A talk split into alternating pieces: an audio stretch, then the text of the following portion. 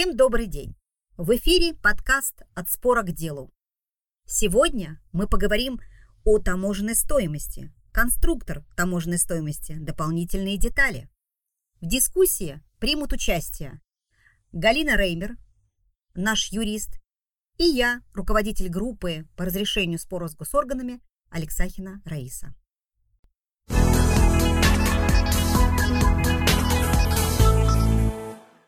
Формулировки, к сожалению, 39 и 40 статьи Таможенного кодекса Таможенного союза, как показывает последнее судебное толкование этих норм, приводит к очень широкому освещению возможности включения в таможенную стоимость различных кубиков э, наших финансовых потоков, которые даже не непосредственно не связаны с ввозом товаров на территорию Российской Федерации.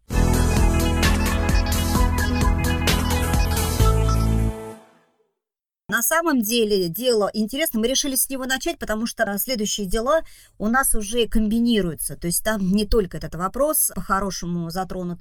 И на самом деле в деле Шанель, по нашему мнению, не так красиво, может быть, не так полно продемонстрировано судебным корпусом правовое обоснование. Напомним, дело достаточно простое. Оно заключается в том, что были скорректированы показатели таможенной стоимости таможенной службой в результате проведения камеральной проверки. И вот эта корректировка произошла ни много ни мало на а, дивиденды, Начнем с того, что они были начислены по итогам 2017 года, выплачены были в более поздние периоды, а декларация у нас касалась на самом деле 2020 года, и, собственно, акт таможенной проверки был составлен тоже 2020 годом.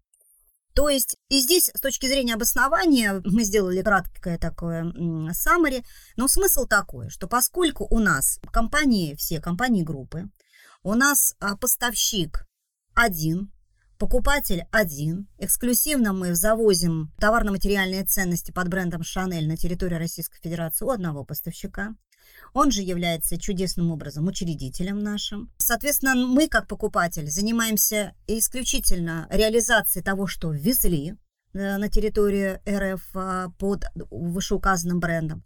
Соответственно, вся доходность за минусом расходов, которые мы понесли на территории Российской Федерации – непосредственно связано с товарами, которые мы ввозим, и это дало основание уважаемым таможенным органам полагать, что дивиденды, которые выплачиваются в такой ситуации, а я напомню, речь идет о том, что эксклюзивно мы покупали у одного лица, мы эксклюзивные продавцы, и мы ничем больше не занимаемся, как кроме реализации этих товаров, и плюс еще мы закупаем это у нашего учредителя. Это является основанием для того, чтобы включить дивиденды в таможенную стоимость возимого товара. При этом из судебных актов, вот я еще раз подчеркну, почему мы с Шанель это начали, потому что она не дает нам еще поле для, на самом деле, такой серьезной дискуссии или критики со стороны, в том числе Верховного суда, потому что мы на самом деле и не видели э, резолютивку, как Галя отметила. Но вот исходя из определения о передаче и жалобы э, таможенного органа, которую цитирует в определении суд, в, в который передал это дело на рассмотрение в коллегию, мы видим, что вот эти аспекты были учтены ими, им, именно из-за них. На самом деле дело было передано на рассмотрение. Что действительно, несмотря на то, что условия выплаты дивидендов ну никак не связано с реализацией на территории Российской Федерации товарно-материальных ценностей, как мы с вами могли бы спорить в отношении товарных знаков, которые мы там целую статистику вам привели этих дел. Ну хорошо, следующим там э, по делу Бершки мы бы поговорили и Пулленберг мы поговорили, поговорили бы там о, о ноу-хау, коммерческой концессии и так далее. То есть каких-то а, механизмов а, гражданско-правовых по представлению нам услуг или там результатов, да, которые так или иначе действительно связаны с реализацией товаров. Но здесь дивиденды связаны с деятельностью компании, но коль скоро ты эксклюзивно занимаешься деятельностью, то это является основанием для корректировки. Ну, то есть, еще раз подчеркну, все уважаемые специалисты, которые определяют таможенную стоимость товаров и руководствуются положением 39-40 статьи э, Таможенного кодекса, указывая на то, что вот формулировка таможенного законодательства говорит о непосредственной связи да, этих платежей, и на которые могут э, быть скорректированы показатели таможенной стоимости – связанные с реализацией этих товаров, но дивиденды, это же опосредованно, да, связаны с этим. С таким же успехом, Галь, мне кажется, можно и сказать и премия генерального директора, которая, или там главного бухгалтера, которая связана с увеличением оборотов по реализации таких товаров, она же тоже влияет на, опосредованно связана с, с ввозом и реализацией этих товаров на территории Российской Федерации. Ну вот, наверное, это я и хоть и иронизирую, но в каждой иронии есть доля только иронии. Нас, конечно, это дело очень удивило, именно на в первую очередь своей широтой толкования. И если еще раз подчеркну, в этом деле, а при, напомню, три инстанции поддержали позицию общества. Вот как уже сказала, Верховный суд а, направил на новое рассмотрение, а, точнее, направил на рассмотрение в коллегию, мы пока результата не видим. В этих делах не так активно расписаны эти позиции. И я предлагаю нам на самом деле не дальше двигаться.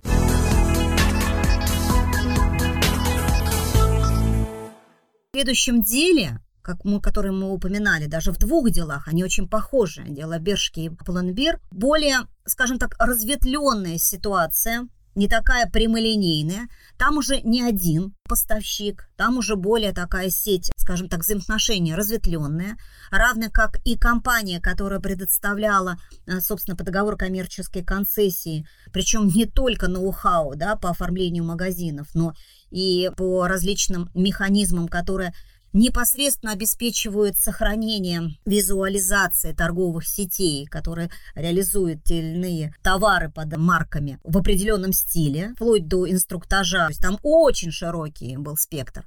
Но, тем не менее, это не помешало, опять же, в данном случае таможенному органу не просто доначислить таможенные пошлины, а при этом, обращу внимание, в этих делах речь идет о двух тоже стримах. Там, в принципе, о концессии, и второе – это о дивидендах, то есть те же самые дивидендные потоки. Им не помешало это не только скорректировать таможенную стоимость, но и убедить судью передать эти дела, и мы знаем, что уже коллегия рассмотрела и вернула дела на новое рассмотрение. Галь, ну мы вот не видим, конечно, еще резолютивки, но я вот предлагаю сейчас немножко обсудить какие-то э, определенные детали, которые нас с тобой удивили в обоих этих делах. Это касаемо и концессий, и касаемо дивидендов. Наверное, знаешь, в первую очередь, с какой точки зрения?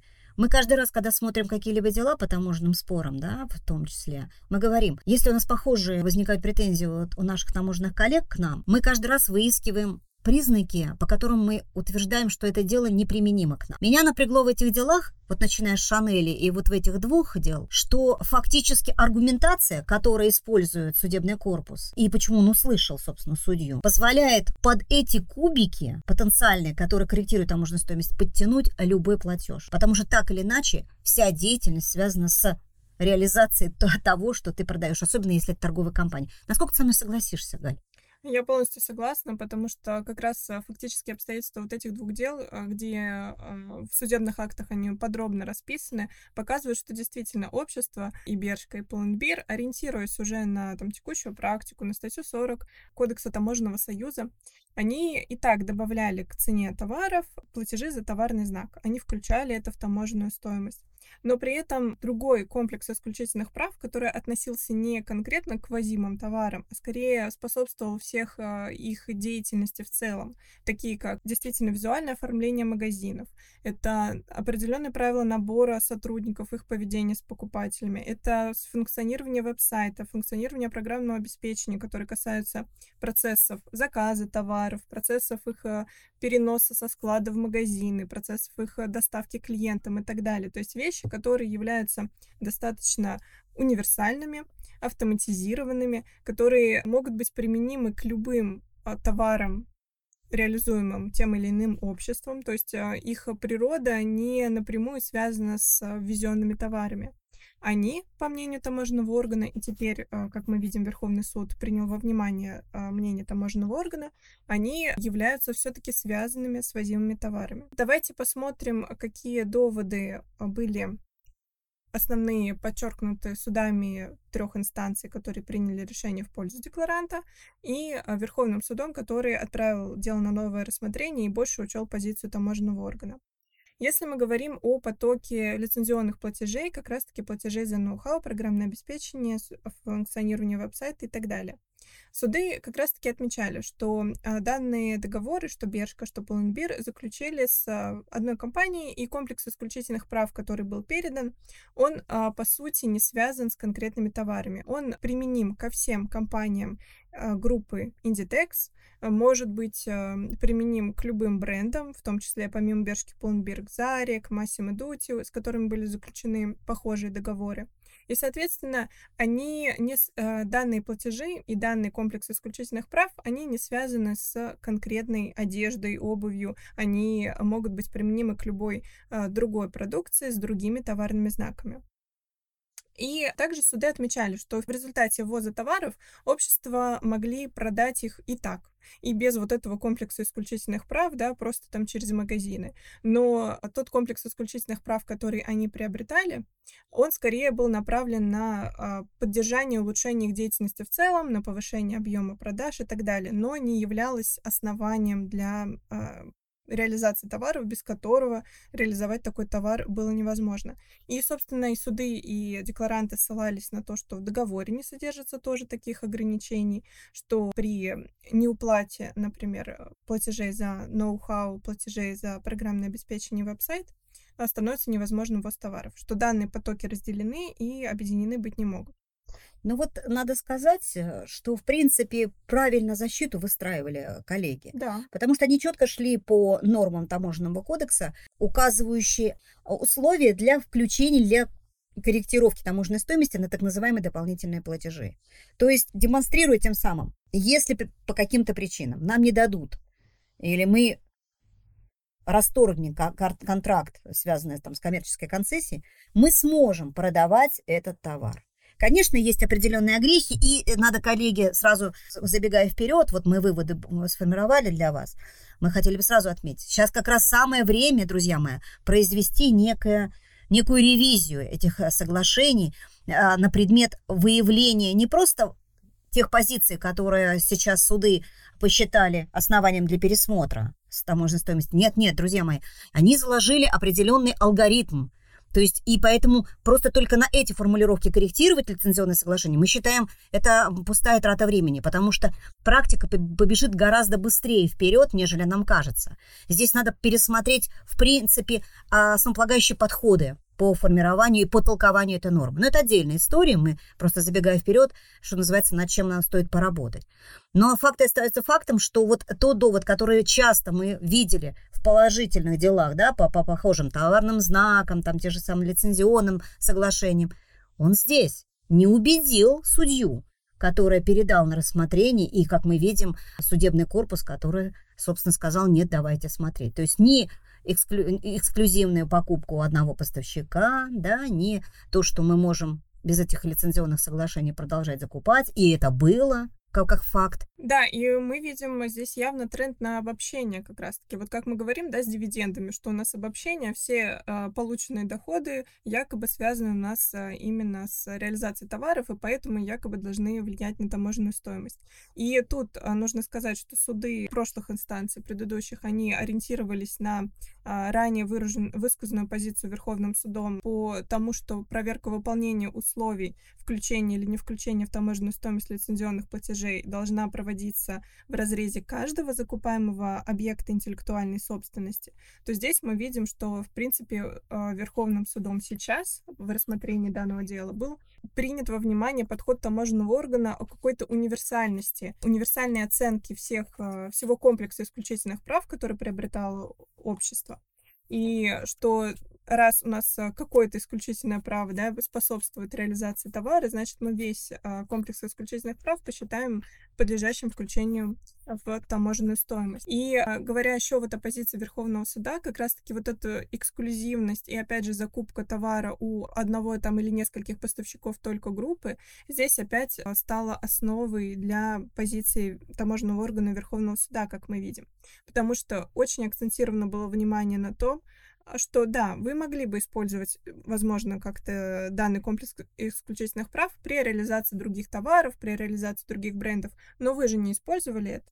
А на самом деле там каждый комплекс исключительных прав приобретался для реализации а, товаров только одного бренда. Все а, ввезенные товары, они были связаны с данным договором коммерческой концессии, ничего другого не было. Гораздо глубже можно говорить что о том, что даже если мы введем в какую-то, в свою корзину и а, приобретение каких-то других брендов, не исключено, что такая идеология может быть продолжена, потому что основа слишком широка, согласись. И здесь второй момент, который мы хотели с Галей тут отметить для вас, ну, как, опять же, коллеги, для обсуждения. Друзья мои, смотрите, несмотря на то, что вначале я сказала, что таможенные пошлины являются одним из элементов нашей налоговой системы, друзья мои, что мы видим? Реконструкции-то нет. Ни о каких вопросах реконструкции, а это прямо по второму эпизоду дивидендов, там были попытки да, судебного корпуса сказать, что но если, отвечая на доводы таможенного органа в отношении правомерности включения в таможенную стоимость выплаченных дивидендов, где, кстати, таможенный орган, Галь, ты меня э, скорректируй, если я э, не права, таможенный орган по, по сравнению с Шанелью пошел дальше.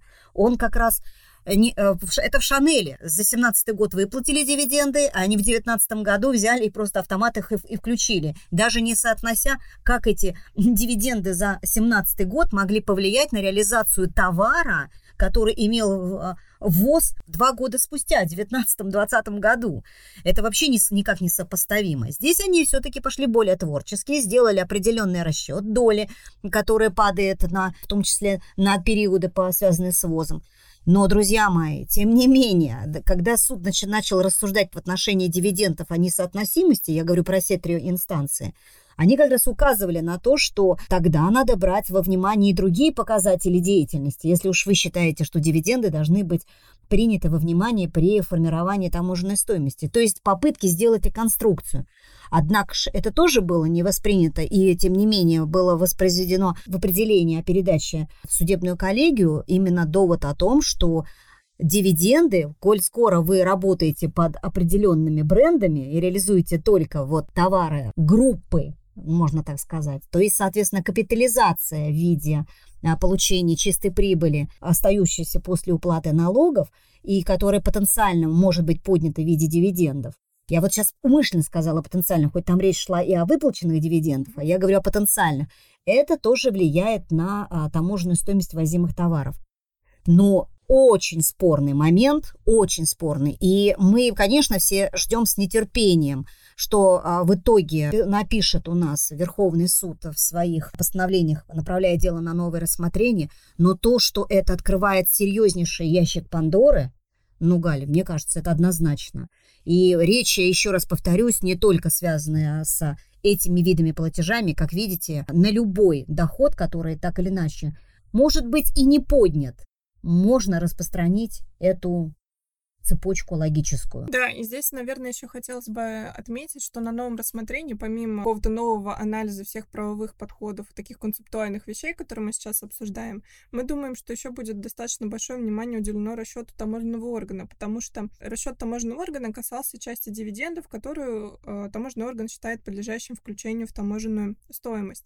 И вот интересно, что там на первой инстанции, на апелляции еще этот расчет э, не видно. То есть, возможно, таможенный орган по ходу ходу уже рассмотрения дела все-таки уточнил свою позицию и, понимая, что, наверное, там все дивиденды отнести к везенным товарам ему будет сложно. Как по Шанели, например. Да, произведен был какой-то расчет, где таможенный орган якобы исключил все иные доходы от реализации иных товаров и какой-то иной сопутствующей деятельности и оставил распределенную часть дивидендов, которая получилась из чистой прибыли, причитающейся именно за реализацию данных товаров.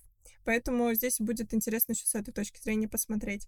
И, наверное, про интересные тоже доводы, касающиеся дивидендов, что Верховный суд никак не прокомментировал, и, может быть, как раз-таки на новых инстанциях будет данный довод учтен, довод декларанта по поводу оценки цены то есть э, декларант заявлял, что цена никак не занижалась в связи с заключением сделки с взаимозависимым продавцом, и она соответствовала правилам, в том числе трансферного ценообразования. И, а, конечно, здесь мы тоже от таможенных органов, наверное, ожидали бы примерно такого же комплексного подхода, как ожидаем зачастую от налоговых органов, что нужно смотреть не только по какому-то отдельно конкретному налогу, по отдельно конкретной сделке, но нужно учитывать э, правовую квалификацию той или иной сделки с, со всех сторон, в том числе, если э, таможенный орган считает, что цена якобы была занижена и дивиденды, по сути, составляли часть цены везенных товаров, то как они могут это подтвердить или опровергнуть с точки зрения трансферного ценообразования. А, здесь мы хотели бы представить вам обзор в целом практики, которая сложилась а, на нижестоящем уровне с первой инстанции до кассации по вопросу лицензионных платежей, как по вопросу товарных знаков, так и по ноу-хау, секретов производства и так далее. И с помощью такой инфографики мы, собственно, хотели вам показать а, то, что наблюдаем сейчас, что от ранее превалирующей положительной практики все-таки все больше и больше появляется отрицательных подходов судов к похожим обстоятельствам, к там чуть отличающимся обстоятельствам. И мы видим, вот как уже отмечала Раиса, попытку выработки каких-то универсальных подходов по определению таможенной стоимости по широкому истолкованию статьи 40 а, Кодекса Таможенного союза для того, чтобы складывалась практика все-таки не в пользу декларанта. Да, то есть отрицательная практика, коллеги, э, устойчивые тренды имеет на закрепление позиций, связанных с корректировкой на любые показатели, которые хотя бы прямо или косвенно могут влиять на нашу деятельность.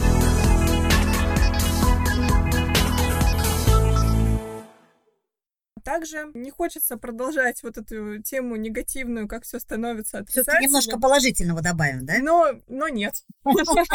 Но вряд ли это получится. Хотелось бы сказать также про опубликованное недавно в полном объеме рекомендуемое мнение Всемирного таможенного органа 4.18. И а, здесь вопрос тоже касался как раз-таки до включения в таможенную стоимость лицензионных платежей, а именно аспекта включения в таможенную стоимость налога у источника, удержанного с данных лицензионных платежей при их выплате иностранному резиденту. И надо сказать, что э, Всемирный таможенный орган, он э, сказал, что по сути в таможенную стоимость данные налог должен довключаться, поскольку, несмотря на то, что общество платит лицензионные платежи сразу поставщику, а налог на доходы нерезидента платит из э, фактических своих средств в бюджет, такое разделение платежей на два потока не отменяет того, что налог, он удерживается все-таки с доходов. Соответственно, раз мы рассматриваем доходами нерезидента а, полную сумму роялти, то и таможенная стоимость должна определяться с учетом как раз-таки полной суммы роялти, в том числе с учетом перечисленного в бюджет налога. И здесь интересно тоже этот подход, насколько он, может быть, повернет практику в негативное русло, поскольку э, на правой стороне слайда мы как раз-таки привели э, практику, складывающуюся на настоящий момент, что было и на уровне апелляции были приняты положительные кейсы, э, где трактовалось положение Генерального соглашения по тарифам торговли 1994 года, которая гласит, таможенная стоимость не включает в себя пошлины и налоги страны импорта при условии, что они выделены из цены, фактически уплаченные или подлежащие уплате за импортируемые товары. Соответственно, как трактовали и суды, да, и как удавалось в том числе отстоять и на досудебной стадии позиции декларантов, если мы говорим, что по договору платим а, нашему поставщику, нашему лицензиару платежи в фиксированной цене, а все дополнительные налоги, в том числе какие-то удержания в Российской Федерации, мы перечисляем вне этой цены в бюджет, исполняем эти обязанности сами, перечисляем из своих средств, то, по сути, можно было говорить, что они из цены выделены, что они в эту цену не включаются и на таможенную стоимость не влияют. И, собственно, суды воспринимали этот подход.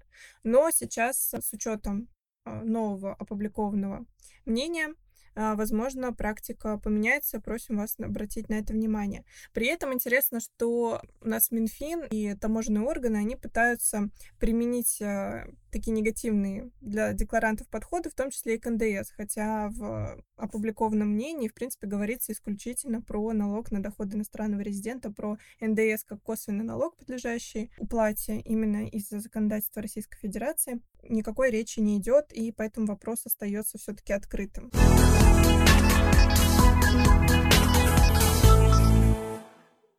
Далее мы хотели привести еще несколько примеров дел, а, где мы видим дополнительные включения в таможенную стоимость различных платежей. С учетом не, небольшого количества времени и желания светить все вопросы, подробно останавливаться не будем, но главная мысль дела о Ренкарт была в следующем. Таможенные органы, проанализировав все эти договорные документы в комплексе, решили, что сертификационный сбор, по сути, является тоже лицензионным платежом, и общество не могло никак э, использовать в своей деятельности закупаемые голограммы, если бы их не платило. И, соответственно, прямая связь данного сертификационного сбора была установлена, и таможенная стоимость увеличена.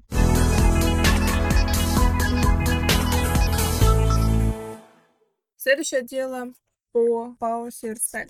Ну, это вот как раз тоже интересное дело, которое иллюстрирует разнообразность подходов таможенных органов, органов в отношении корректировок таможенной стоимости. Здесь уже речь не идет ни о каких лицензионных платежах, за роялти или за товарные знаки или там за ноу-хау, а речь идет о том, что стоимость, которая была потрачена, или там расходы, которые были потрачены на проектирование, разработку конструкторские работы, дизайн, эм, собственно, эскизов, упаковок и чертежей. На самом деле ну, необходимо, вот эту стоимость необходимо было учитывать, по мнению таможенных органов, в стоимости, э, в таможенной стоимости возимых товаров.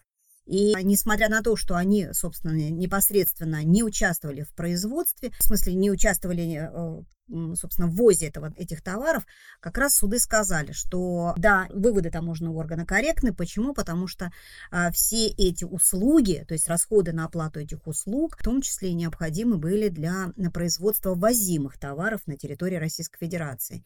И как следствие, и уж дальше при продаже они тоже формировали добавленную вот эту стоимость, которую мы а, здесь получали и учитывали, опять же, для цели налогообложения.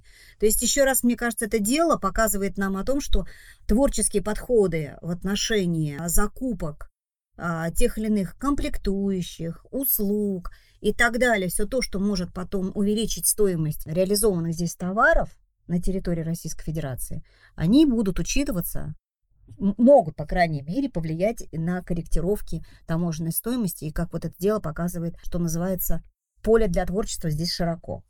Да, и причем интересный момент здесь, что инспектирование же проводилось а, там за пределами территории Российской Федерации на производственной площадке. То есть действительно связь с а, уже готовым поставленным товаром в общество, она была, можно сказать, чуть более опосредованной. Thank you.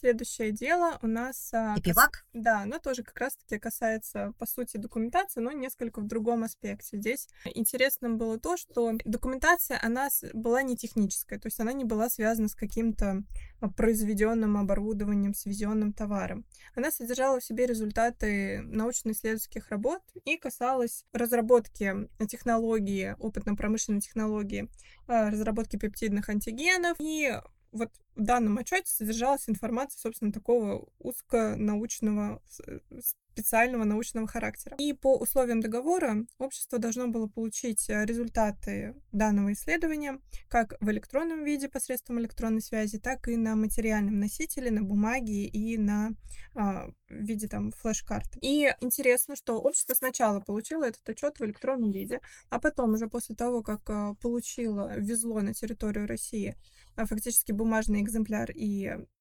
экземпляр на электронном носителе, таможенные органы посчитали, что данные ввезенной версии отчета является товаром и его таможенная стоимость должна быть оценена по полной стоимости оказанных а, подрядчиком услуг а, по научно-исследовательских работ. Но здесь суд встал на сторону декларанта, что отрадно говорить о положительных делах с учетом а, общего нашего обзора, и указал, что все-таки основной результат научно-исследовательских работ, он не связан как раз-таки ни с каким везенным товаром. Оценивать распечатанную версию отчета как товар неправильно, потому что он содержит в себе именно интеллектуальную, по сути, интеллектуальную ценность, которая была до этого передана обществу на электронном носителе и вообще ни с каким материальным носителем не тесно не связана.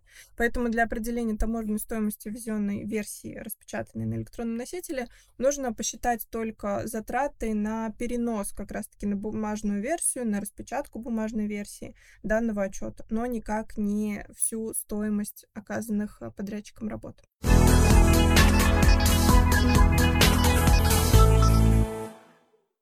Ну и нам остается буквально несколько минут, чтобы мы с вами смогли подытожить те э, судебные дела, которые мы представили для вашего анализа, и те, которые не попали в наш обзор, но мы, безусловно, их принимали во внимание при формировании тех, тех самых выводов.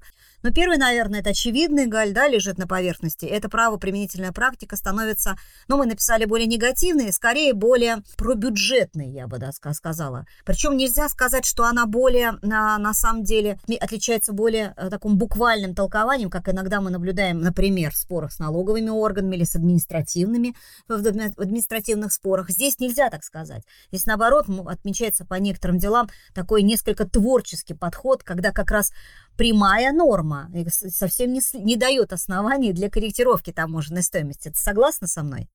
Да, да, абсолютно, что очень широкий подход таможенных органов к трактовке правовых норм.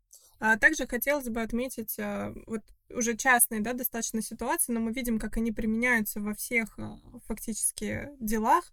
Очень а, сильно анализируется, насколько эксклюзивным был поставщик, насколько много у нас поставщиков, можем ли мы взять сопоставимые товары, необходимые для нашей деятельности у каких-то других поставщиков, или у нас все взаимосвязано, как наши отношения учредителя, участника, так и отношения поставщика с покупателем, у нас все взаимосвязано в одной группе компаний, и когда у нас мы видим такой такой пример таких отношений, то, конечно, у таможенного органа очень большой соблазн при все фактически доходы компании а, посчитать связанными в том числе с а, импортными операциями, с а, ввозом товаров и увеличением таможенной стоимости. Ну и как и следующий тренд, мы отмечаем, что таможенные органы более внимательно, на наш взгляд, и творческие, я вот подчеркнула бы здесь двумя чертами, стали подходить к анализу непосредственно наших договорных документов. И здесь надо понимать, что когда наши коллеги по цеху, юристы, включают в даже в независимые какие-то договоры, как нам кажется, не связанные с нашим учредителем, да,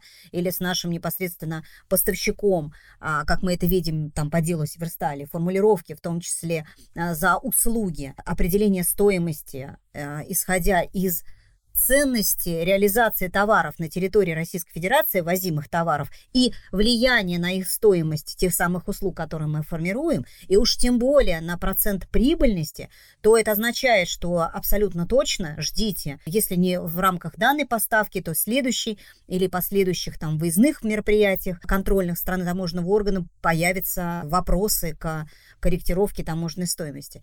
И здесь надо сказать, что а, вот эти два тренда, о которых сказала Галя, э, а, и э, сейчас я проговорила, это говорит о том, что на самое время, коллеги, нам посмотреть не только на корпоративную структуру, внутригрупповую структуру, но и обратить внимание на финансово-хозяйственные и договорные обвязки, которые мы закрепляем э, с нашими поставщиками. Причем я хочу вам сказать, что это совсем не важно, что речь идет с европейскими коллегами. Тут мне недавно задали на одной из площадок, когда мы работали вместе с, с нашими представителями с госорганов, Ивановну задали вопрос, а это влияет только на а, так называемые взаимоотношения со, с недружественными странами, на что мы чуть ли не хором с а, представителями с госоргом сказали, коллеги, все, что сейчас нарабатывается, точно с таким же успехом, если выявляются моменты злоупотребления, в том числе и в отношении корректировки таможенной стоимости, будет применимо и в отношении стран так называемых дружественного пола, потому что мы понимаем, что подходы, они должны быть едины и не носящие дискриминационный характер характер. Поэтому самое время посмотреть на наши обвязки. И здесь, если позволите, а, хотела бы отметить, что, может быть, как раз сейчас наступает та самая эра, когда а, гражданско-правовым механизмом повышения финансовой дисциплины в отношении использования результатов, использования опять же, тех же самых услуг или неиспользование товарных знаков будет придаваться большее значение и отпадет нужда их зацикливаться только внутри групповых а, дополнительных корпоративных механизмов защиты. То есть, когда им придастся более такой значимый статус. Потому что всегда отмечается, что гражданско-правовые механизмы, они недостаточно эффективны, поэтому мы зацикливаем. Помнишь, Галя, как вначале а, рассматривали, мы почему у нашего эксклюзивного поставщика покупаем, да, который стал еще и учредителем? Потому что мы хотим иметь дополнительные источники а, или инструментарии для контроля. Вот сейчас самое время как раз пересмотреть эти структуры. Ну и таможенные органы а, не не анализируют увеличенную стоимость возимых товаров на предмет соответствия правилам ТЦО. И здесь надо добавить, что мы видели обратную ситуацию, когда последствия налоговой проверки а, легли в основу таможенной проверки, и а, таможенный орган корректировал. Такие вещи мы видели, и а, мы видели, и сейчас мы видим уже интерес таможенных органов, которые запрашивают у нас информацию по корректировке. А были ли контрольные мероприятия со стороны налоговых органов в отношении вот таких вот операций? И запрашивают информацию у наших налоговых. То есть Исходя из этого, мы понимаем, что не за горами те ситуации, когда в зависимости от ситуации как будут слышать друг друга, так и не будут слышать друг друга. Да, и здесь, вот не знаю, Раиса, согласитесь вы со мной или нет, мне кажется, что это один из потоков развития э, судебной практики и вообще практики по таможенным спорам, переход к какому-то более комплексному подходу. И, возможно, это какие-то возможности для декларантов заявлять дополнительные аргументы и просить и заставлять, может быть, таможенные органы суда суды смотреть на операции не в отрыве просто таможенного законодательства, но все-таки в общем анализе с э, нормами налогового законодательства, в гражданско-правового законодательства, так, чтобы, когда мы говорили о переквалификации тех или иных платежей, все-таки реконструкция осуществлялась полностью. И мы смотрели на нее с, со всех сторон. И действительно, вот как мы видим в налоговых спорах, это зачастую даже в не самых выигрышных э, делах позволяет налогоплательщикам существенно снизить суммы доначислений, так а, и вот в таможенных спорах а, предлагаем обратить на это внимание, и когда у вас какая-то ситуация находится под переквалификацией, посмотреть все возможности, все возможные последствия того или иного изменения правовой обвязки. Включая в том числе и последствия для а, внутреннего налогообложения, который а, непосредственно пострадает при или наоборот там не, не досчитает какие-то позиции в результате такой вот корректировки. Равно как мы надеемся, что это усилит значение представления правовой позиции на стадиях досудебно, что ее не надо уж точно не просто игнорировать, а полагать, что она формальна. Вы знаете, она сейчас может быть и не настолько эффективна, как, например, мы а, отмечаем эффективность рассмотрения по административным и налоговым делам. Но точно мы сейчас уже видим, это через каждый кейс, а мы видим, когда суды отмечают, что те или иные позиции не озвучивались а, на стадии досудебного регулирования, отмечают как а, некий элемент злоупотребления со стороны декларантов и как камень в позицию непринятия декларантов, а, собственно, почему они считают, что таможенный орган не прав. И, соответственно, как а, лишний повод стать на защиту несчастного таможенного органа. Поэтому давайте не будем, как это, лить воду на мельницу, вот, а принимать во внимание, что мы вместе с вами каждый день формируем эту правоприменительную практику, и все в наших руках с точки зрения пускай помалу, пускай, э, может быть, незаметными шагами, но так или иначе а, добавлять э, value в то, что а, мы отставим свои права и все-таки вернем толкование 39 и 40 в те русла, когда дивиденды уж точно не будут влиять на формирование таможенной стоимости. Ну, начнем, по крайней мере, с малыми шагами.